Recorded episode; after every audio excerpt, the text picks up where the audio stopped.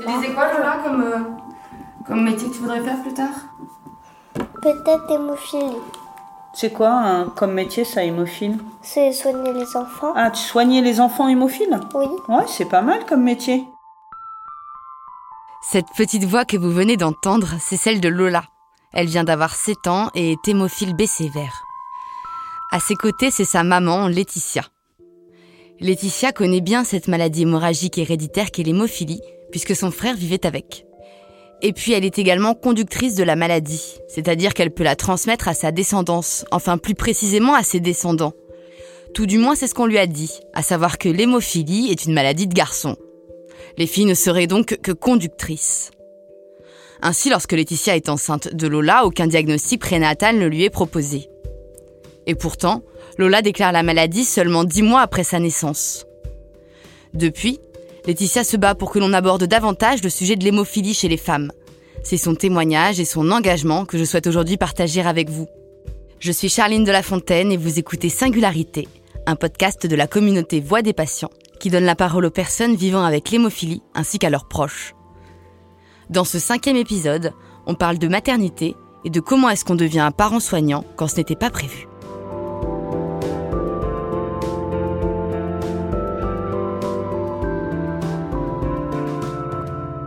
Je rencontre Laetitia chez elle, en région parisienne. D'abord sœur, puis maman d'un enfant hémophile, elle se confie sans détour sur son vécu de la maladie. Je suis née dans les années 80. J'étais la plus grande des deux enfants. Mon frère est arrivé six ans après. Jusque-là, tout allait bien. Sept mois plus tard, mes parents se sont aperçus que mon frère était hémophile. Enfin, ils ont appris que mon frère était hémophile. Suite à hum, une morsure, il s'était mordu la langue.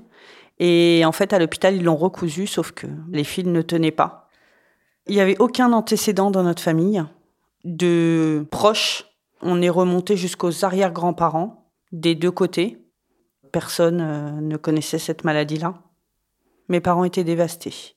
Il avait huit mois, un petit peu moins de huit mois. Il était en train de mourir et hum, ils l'ont sauvé. Alors moi, je suis petite, hein. j'ai six ans, je vois juste mes parents en train de pleurer. Euh, jamais à la maison parce qu'ils sont tout le temps à l'hôpital.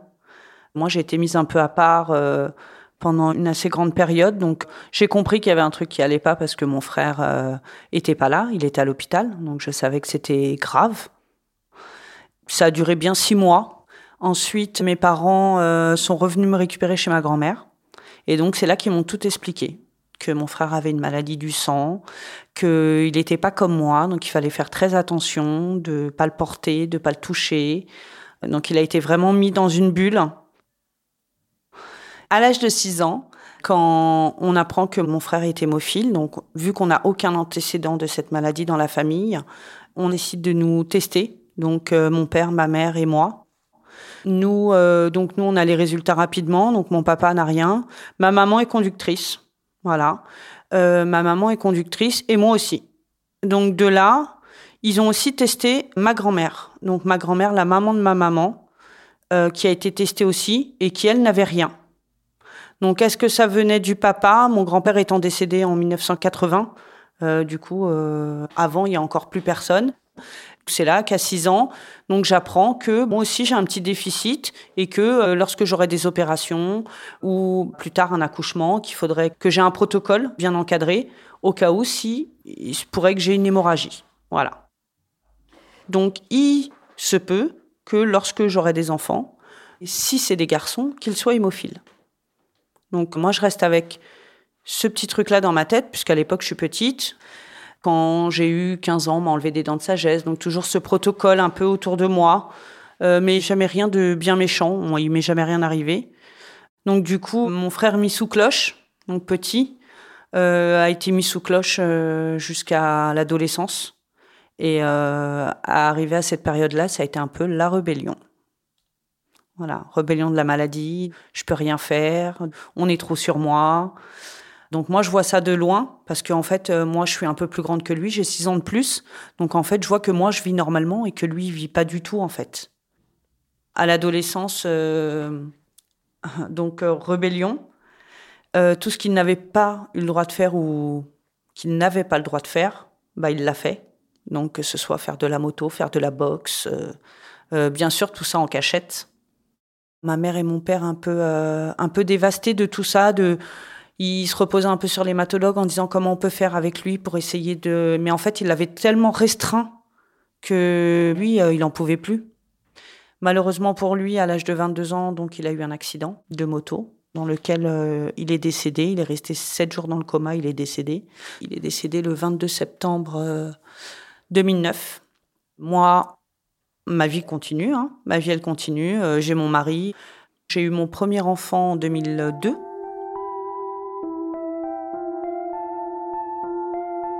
En 2002, donc euh, avec mon mari, on décide d'avoir notre premier enfant. À l'époque, j'ai 20 ans. Je vais avoir 21 ans. Donc je tombe enceinte. Euh, il s'avère que c'est un petit garçon. À l'époque, on me dit que c'est une maladie de garçon. Donc de là, l'hématologue décide euh, de me suivre toute ma grossesse pour voir si déjà tout se déroule correctement pour moi. Et euh, il me demande si je veux faire une amyosynthèse pour, pour savoir si mon enfant mon bébé, mon garçon, est atteint de l'hémophilie. Par choix, je n'ai pas voulu le faire. Pas parce que j'avais peur de la myosynthèse, de la piqûre, non, pas du tout. En fait, j'avais, je voulais pas avoir le choix. Je voulais pas que la maladie m'impose de devoir faire un choix, tout simplement parce que je voulais un enfant et que Lucas il était là et que malade ou pas malade, c'est mon bébé, donc euh, on assumerait après. Donc avec de la chance, Lucas n'avait rien. L'accouchement s'est très bien passé. Lucas a été testé de 0 à 2 ans et euh, il est passé au travers. Donc on était soulagés quelque part, puisque moi le seul exemple que j'avais eu c'était euh, mon frère et il n'était pas fameux fameux, donc j'avais un peu peur d'avoir le même schéma que mes parents. Trois ans plus tard, j'ai mon deuxième enfant. C'est encore un garçon, donc même protocole que le premier.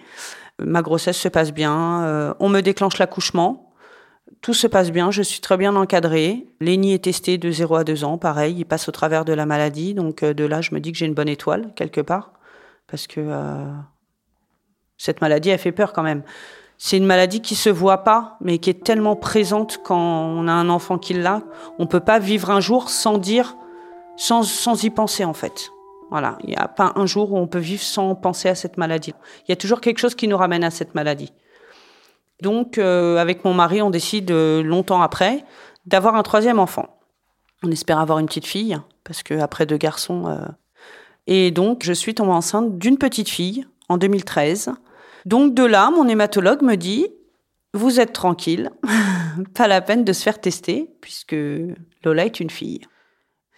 Donc très bien, moi ça me va, hein, moins de piqûres tous les mois, moins d'examens, etc. Je vis une super grossesse, un accouchement un peu un peu dur mais euh, très rapide. Et on se pose toujours pas la question en fait de savoir si Lola est malade ou non, vu que c'est une maladie de garçon.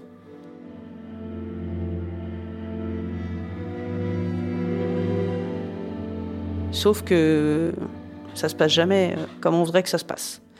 Donc Lola va en nounou, les jours passent, je tombe euh, sur une nounou très bien qui s'occupe très bien de Lola. Sauf que les jours passent et que je vois que Lola a des bleus. Des bleus bizarres que mes garçons n'ont pas eus. Des bleus que j'avais déjà vus sur mon frère quand il était petit, mais que j'avais jamais vus sur mes deux enfants. Donc je me pose plein de questions, je dis à mon mari, il y a un truc qui va pas, Lola, euh, elle a des bleus pas normaux. Elle me faisait des boules de sang sous les bras. La fermeture du siège bébé, par exemple, euh, ça lui faisait des bleus au niveau de la poitrine. Donc, je me posais les questions avec la nounou. Est-ce que ma nounou n'est pas méchante avec ma fille? Donc, euh, je décide de prendre deux semaines de vacances d'affilée, d'enlever ma fille de la nourrice. Elle avait, elle avait sept mois, Lola.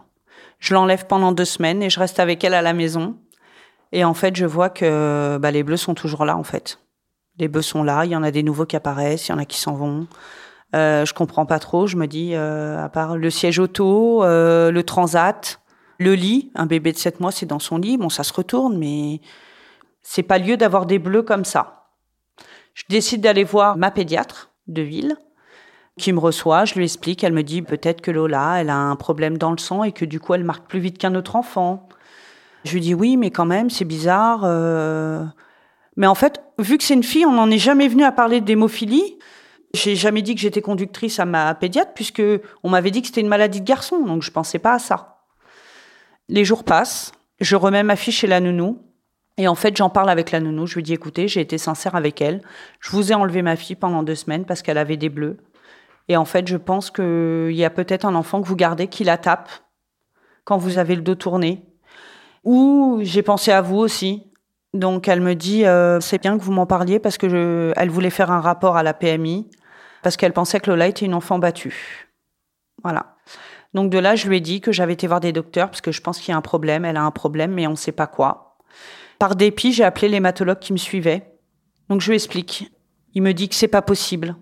Il me dit que c'est pas possible. Il me dit que c'est une maladie de garçon, que Lola elle peut pas être euh, comme était mon frère, parce que l'hématologue, c'était aussi l'hématologue de mon frère. Donc euh, il me dit que c'est pas possible tout ça. Donc euh, bon, on passe à autre chose. Je me dis, on va faire des examens de sang pour voir quel est le problème réellement.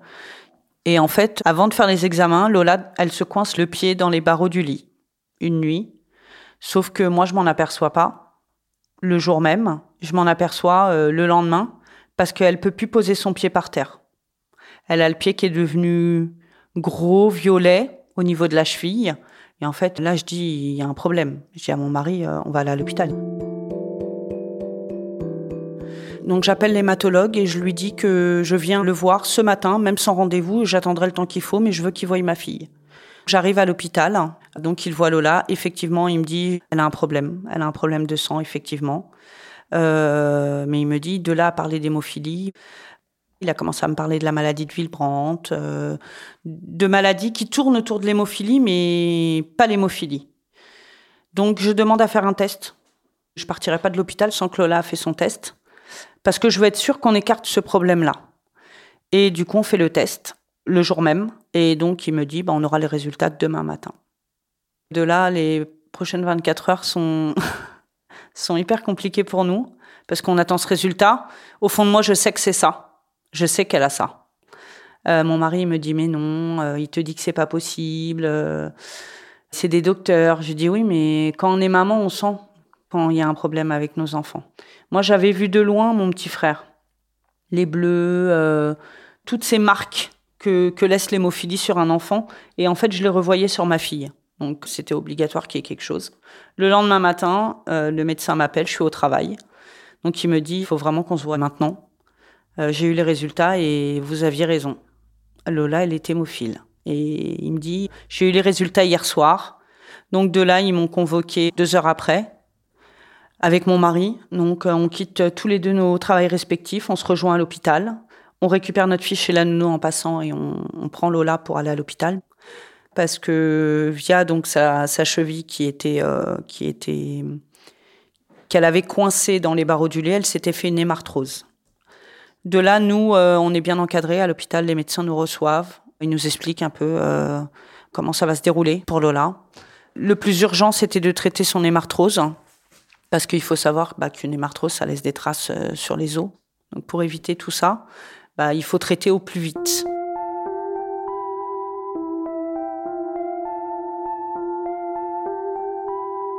Donc nous, on tombe un peu de notre chaise.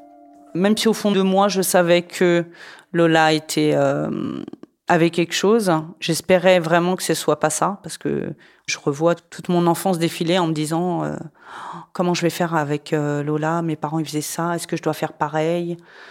Est-ce que je vais reproduire le même schéma? Mon frère était malheureux. Je voulais pas que ma fille soit malheureuse. C'était un peu compliqué pour nous. On a été très bien entourés.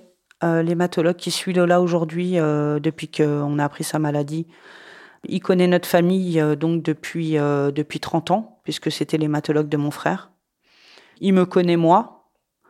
Et euh, du coup, nous a très bien entourés. On pouvait le joindre 24 heures sur 24, 7 jours sur 7. C'est lui qui a découvert la maladie de mon frère. Donc depuis, ça a été notre, notre hématologue référent. Donc dès qu'on avait des questions, ben, on se référait à lui directement. Et donc, il a suivi euh, mon frère, donc il a fait euh, les tests sur mes parents, sur moi quand j'étais plus petite. Il m'a suivi mes grossesses. Et euh, aujourd'hui, c'est l'hématologue de ma fille. Et le retour à la maison avec Lola dans les bras et tout ce que ce diagnostic implique, comment est-ce que vous le vivez? Alors j'ai la chance, j'ai la chance d'avoir un mari qui est très optimiste. Donc ça m'a permis d'accepter. Parce qu'en fait, il faut savoir que un enfant est hémophile. Je pense que pour tous les enfants hémophiles, c'est comme ça. Ou une autre maladie que l'hémophilie. Je pense que pour que l'enfant accepte, il faut que ses parents acceptent. Voilà, c'est important que les enfants voient que leurs parents, ils sont là. Oui, il y a un problème, mais on agit. Et du coup, bah, eux, euh, ils suivent en fait le move.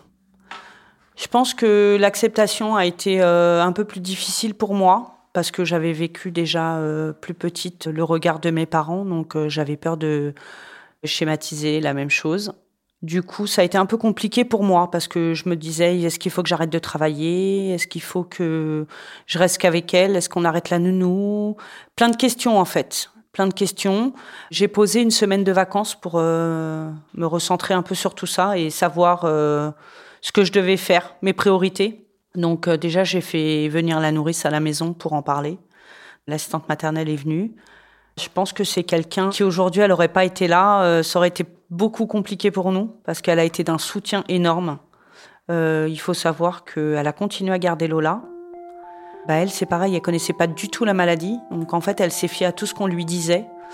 Donc ça a été une assistante maternelle qui a, par exemple, enlevé tous les meubles de son salon, qui a mis de la mousse sur son sol pour pas que Lola se fasse mal quand elle tombe, parce qu'elle apprenait à marcher. En plus, c'était compliqué. Elle faisait que tomber, donc dès qu'elle tombait, on avait peur. Et hum, ça a été une, une assistante maternelle qui a été là pour nous épauler. Moi, j'ai pu garder mon travail. J'ai pu garder mon travail parce que je pense que psychologiquement, j'en avais besoin de voir un peu autre chose que des blouses blanches et euh, des piqûres, etc. Et en fait, tout simplement que Lola voit que les parents, bah, la vie, elle continue. La vie, c'est la même, sauf qu'on euh, a euh, un petit grain de sable. Voilà. Voilà, c'est tout. Donc déjà, je fais un temps plein sur quatre jours pour avoir mes mercredis qui me permettent de m'occuper de Lola, de faire les activités avec elle, etc et je fais du travail à distance quand euh, Lola a un problème d'hémarthrose, de, de, de piqûres, d'examen. Être euh, maman d'un enfant hémophile, pour moi, hein, parce que je pense que chaque parent voit la maladie différemment. Quand c'est une maladie qu'on connaît ou qu'on ne connaît pas, on réagit plus ou moins différemment. Je pense que ma maman, si elle avait connu cette maladie avant, elle n'aura pas autant réagi ou surprotégé euh, mon frère. Et du coup, il aurait mieux vécu sa maladie. Pour moi, c'est important que ma fille prenne sa maladie comme une force et pas comme une faiblesse. Voilà. Qu'elle s'en serve pour avancer justement en disant bah, j'ai ce petit truc en moins des autres, mais en fait, je fais pareil que les autres. Voilà, c'est vraiment ce que je veux lui inculquer. C'est pour ça qu'aujourd'hui, Lola, elle fait tout ce qu'elle veut malgré qu'elle fasse euh, de la piscine, euh, qu'elle fasse de la danse. Puis euh, elle va à des anniversaires, elle va à l'école en trottinette, elle fait tout. Donc pour moi, c'était vraiment important que ma fille, elle le vive comme ça, sa maladie, parce qu'on lui a jamais caché qu'elle était malade. On lui a toujours dit que oui, c'est vrai, t'es pas comme les autres. Mais justement, le fait de pas être comme les autres, c'est une force. Donc, faut montrer aux autres enfants que c'est pas parce que tu as une piqûre ou parce que tu es un petit peu plus fragile que les autres que tu peux pas faire comme eux. Et comment est-ce que ça se passe pour Lola quand elle atteint l'âge d'aller à l'école? Alors, quand Lola, euh, quand Lola est en âge d'aller à l'école, alors là, euh, les portes se ferment. Je ne sais pas si je suis la seule euh, en tant que maman hémophile, mais là, ça a été un combat de malade. Au départ, je fais une inscription lambda, sans préciser que Lola a un problème. Donc, je l'inscris à la mairie. Puis euh, l'école m'appelle pour avoir le rendez-vous avec la directrice. Donc de là, je suis obligée de dire que ma fille est malade puisqu'elle va être à l'école toute la journée. Ça, c'est ce que je croyais, qu'elle allait être à l'école toute la journée. Donc je rencontre la directrice de l'école. Donc le rendez-vous se passe très bien. Et alors les dix dernières minutes, quand je dis, euh, par contre, euh, ma fille a un petit problème. Donc voilà, elle est hémophile. alors là, on me regarde avec des grands yeux. tout de suite, le ton, le ton a changé. Ils me disent que la structure n'est pas adaptée, qu'ils n'ont pas le moyen humain, que du coup, peut-être que Lola sera sur liste d'attente. Peut-être qu'il n'y aura pas assez de place pour la prendre. Euh, donc, on me fait comprendre, en fait, qu'il n'y a pas de place pour elle. Voilà, on me fait comprendre ça. Elle me dit qu'elle me rappelle pour me dire si elle a une place ou pas. Je dis rien, mais je suis énervée. Je suis énervée, j'attends sa réponse avec impatience. Donc elle m'appelle, elle me dit bah écoutez, euh, on aurait une place, mais honnêtement, euh, je vous parle en tant que directrice, ça va être compliqué d'avoir quelqu'un qui va surveiller votre enfant tout le temps, en récréation, à la cantine. Donc je lui dis que moi Lola, je veux qu'elle vive comme les autres enfants. La seule chose, c'est que je ne veux pas qu'elle fasse montrer sa différence. Voilà. De là, je lui dis qu'on va trouver un arrangement, que si vraiment une journée complète, pour eux, c'est compliqué, je dis, bah écoutez, je vais garder ma nounou et euh, elle va faire des demi-journées. Elle ne mangera pas à la cantine, elle mangera chez la nounou. Donc elle fait 8h30, 11h30. Ça va. Donc de là, bah, Lola a sa place. Donc on est obligé de négocier, en fait, tout se négocie. Hein. On dirait que notre enfant a la peste. Euh, Tout se négocie. Lorsqu'on a un enfant euh, malade, on met un PAI, donc un projet d'accueil individualisé, en place avec l'école euh, qui stipule s'il lui arrive quelque chose, le protocole à suivre en cas d'accident ou en cas d'incident. Lola rentre à l'école. Je crois que ça se passe bien. En fait, ça dure septembre, octobre, novembre, décembre, janvier, février. Donc les six premiers mois. Moi, je crois que ça se passe bien. De temps en temps, j'appelle à l'école, on me dit non, non, tout va bien. Bon, c'est sûr, hein, au début, la mise en place, c'est simple, elle était trois heures à l'école, on m'appelait 15 euh, fois dans la matinée. Oui, alors elle a touché à ça, euh, par contre, elle a trop serré, ou il y a un camarade qui lui a tenu le bras, enfin, c'était un peu du tout et n'importe quoi. Je peux comprendre, ils découvrent la maladie, on leur dit que en maternelle, les enfants, ça se pousse, etc. Il faut pas qu'on la pousse, il faut pas qu'elle tombe, donc euh, automatiquement, ils font que m'appeler, donc au fur et à mesure... J'ai dit à la maîtresse, vous inquiétez pas, vous allez apprendre. Et puis Lola, elle, elle sait qu'il y a quelque chose, enfin qu'elle est malade, donc elle, elle sait qu'il faut qu'elle fasse attention. Elle a ses genouillères sous les pantalons. Lola est tout le temps en pantalon pour aller à l'école. Je lui mets des genouillères en dessous ses pantalons pour limiter la casse, parce que je sais qu'elle tombe ou qu'on la pousse. Et en fin de compte, arrivé en février, Lola ne veut plus aller à l'école. Lola me dit, euh, c'est les vacances de février. Elle me dit, maman, je ne veux plus aller à l'école. La maîtresse, elle n'est pas gentille. Donc, je creuse un peu. Donc, on est en vacances et, et Lola déjà anticipe qu'à la reprise, elle veut pas y aller. Donc, déjà, c'est qu'il y a un souci. Donc, je creuse, je veux savoir pourquoi la maîtresse n'est pas gentille. Et là, elle me dit, parce que euh, j'ai pas le droit d'aller en récréation. Comment ça? T'as pas le droit d'aller en récréation. Et en fait, elle me dit qu'elle n'a jamais été en récréation. Donc, euh, j'ai qu'une hâte, c'est de rentrer à Paris, que l'école reprenne. L'école reprend, donc euh, bien sûr, hein, ce matin-là, bah, à 8h20, je suis devant l'école. Et j'ai été obligée de lever le ton, menacée de faire appel aux associations des parents, d'aller à la mairie. En aucun cas dans le PAI, c'est indiqué que Lola n'a pas le droit d'aller en récréation. Donc en fait, elle l'a fait juste par peur, par peur qu'elle tombe dans la cour. Elle la mettait dans une classe avec une petite copine. Et en fait, elle avait le droit que de jouer euh, à la dinette, euh, au truc assis, sans, toucher à rien, sans bouger. Euh. donc ça a été compliqué. Ça a été compliqué parce que j'ai dû menacer, menacer la directrice, qui était sa maîtresse, de devoir la dénoncer en fait.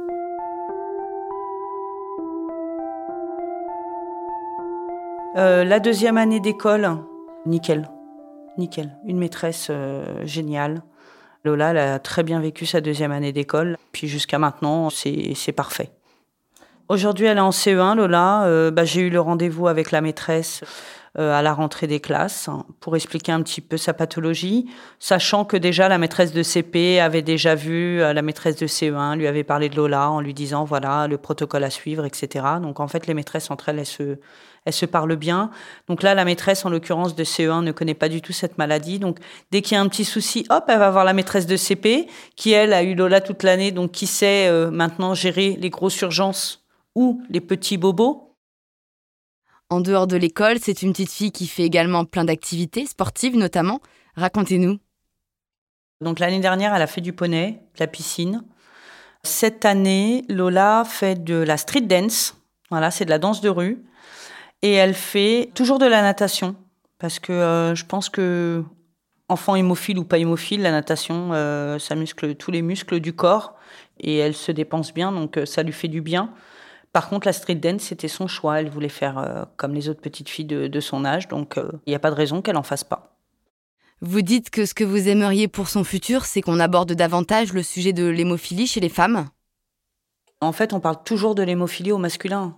Quand on dit euh, oui, je suis enceinte, mais bon, c'est une petite fille, donc euh, je souffle. Non, on souffle pas. Moi, j'ai une petite fille et elle est hémophile.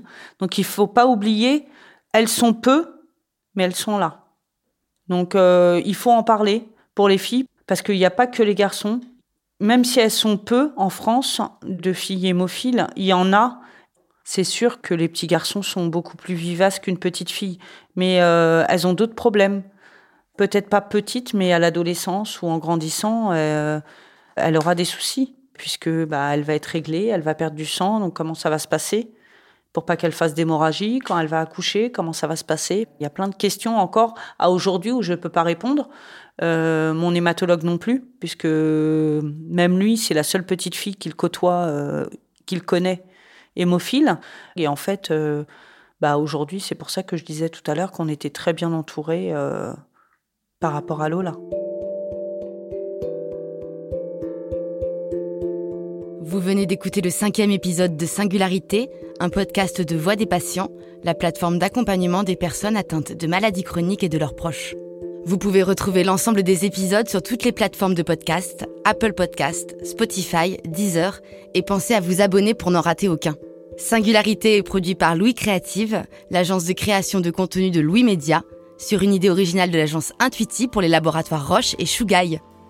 Marine Kéméré en a composé la musique, Benoît Daniel l'a réalisé et Olivier Baudin a mixé cet épisode.